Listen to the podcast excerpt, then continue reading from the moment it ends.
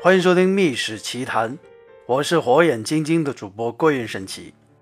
今天我们要讲的话题是：古代皇帝们为何也要攒私房钱？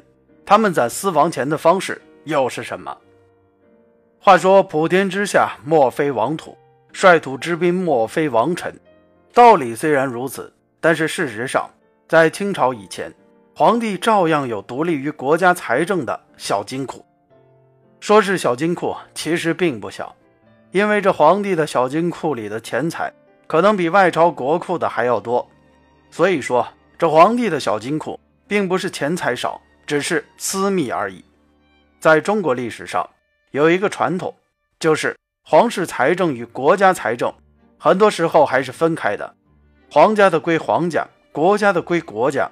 不过，在中国古代的封建统治下，这天下就是私人的天下，皇帝也免不了常常要把手伸到国库当中，把国库的钱财窃取到自己的小金库里。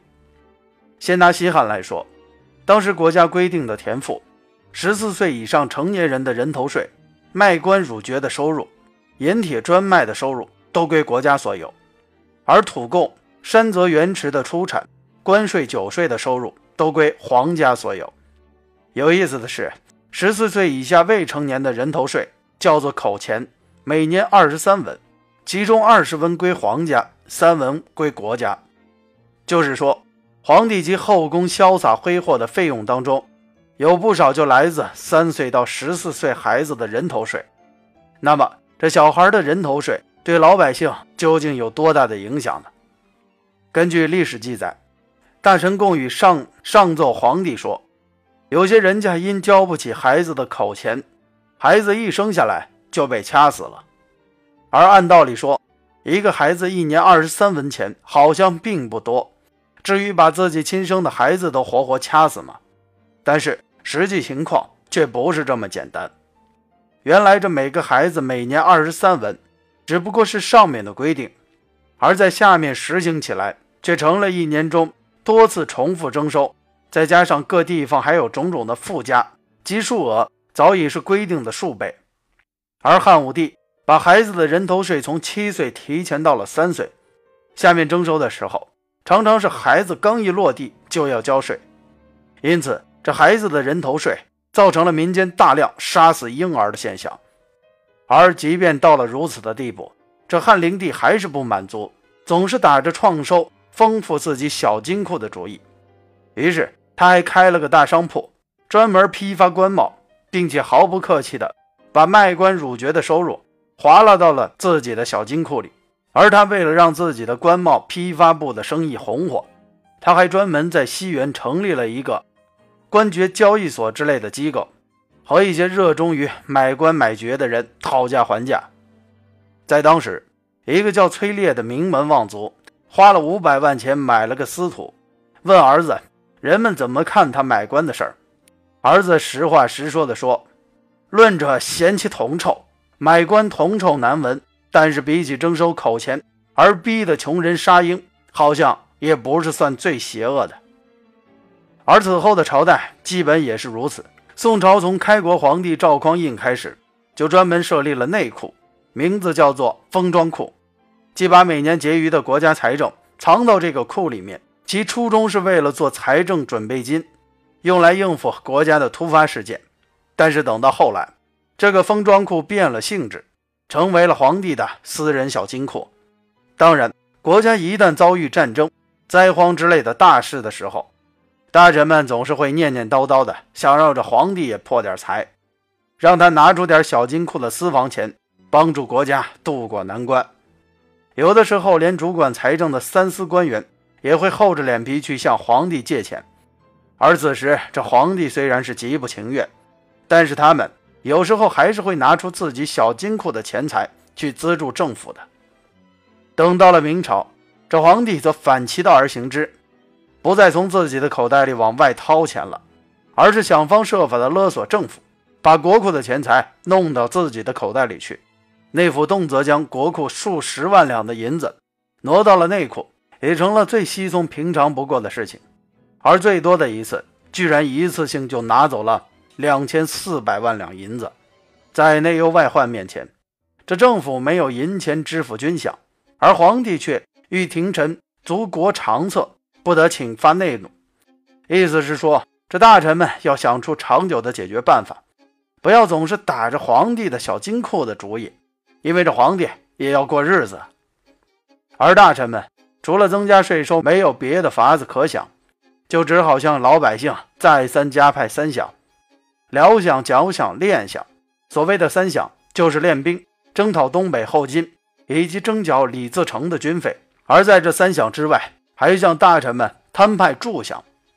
这三饷和助饷惹得天怒人怨，更激化了各种社会矛盾，使得这明王朝在这种鸡飞狗跳的财政困境中，很快就垮台了。而等到李自成入京之后，他发现崇祯皇帝的小金库中财宝堆积如山，多达三千七百万两，于是便组织数千骡马。上万骑兵，浩浩荡荡地押着这些金银财宝，回到了自己陕西老家。崇祯皇帝可谓是辛辛苦苦一场，不过是替他人积蓄了私藏而已。之后等到了清代，这皇帝的私房钱小金库便充公了。皇帝要花钱，随时可以向户部支取，只是这户部得拿得出钱。而这样，户部在管理国家财政之外，又成了皇帝的私人财库。当一个皇帝花钱如流水，或者皇室人员太多而又太奢靡浪费的时候，这国家财政就要承受极大的压力。因为皇帝不便总是向户部伸手，他的个人花销便受到了约束，所以只能想别的办法来弥补。清代的皇帝想了很多招数，而其中的一个办法就是让地方督府大员交役罚金，而这役罚金除了少数特例之外，均解交内务府充公，汇入内务府的财政。这一罚银少则万两，通常在三万两上下，而最多的一例是乾隆五十九年，也就是公元一七九四年，两淮盐政全德被一罚交银达到了三十八点四万两。而另一个办法，则是特派内务府人员主管盐政和税官，从商人那里榨取钱财。从清代皇帝的思维来看。农业是本，商业是末。为了保全社会的稳定，不能随便加重农民的负担。但是向商人伸手，关系不大。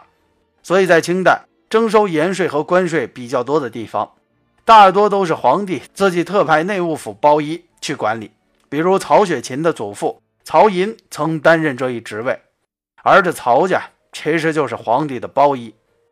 关税方面，以粤海关最多。那么粤海关监督。在乾隆时代，对外贸易额增长较快之后，就一直是内务府人员来充当的。清代皇帝特派内务府人员出任征收商业税较多的重要职位，目的之一就是通过非正式财政渠道为内务府补血。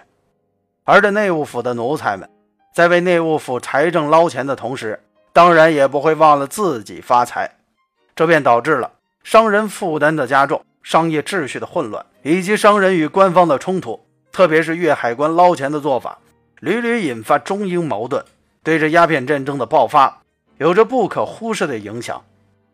而尽管这清代的皇帝不能随便向户部要钱，但是这毕竟不是个刚性约束。一个广为人知的事实就是，这慈禧太后曾向户部要钱修建供她晚年享乐的颐和园，因此。挪用和侵占了北洋海军的军费，而这也成为了甲午战争惨败的原因之一。说到这里，值得一提的是，当年酷爱拍照的慈禧在颐和园里留下了不少照片，而在这些照片中，其中有一张最为有名，那就是这慈禧站在中央，左右随从环绕，头顶上方有一把大的遮阳伞打伞。整个照片非常遵循着轴对称的法则，居然还唐突的生出了几分美感。最后，如果你想看看这张照片，可以关注我的微信公众号“郭云神奇”，直接回复“慈禧”两个字，就能马上看到了。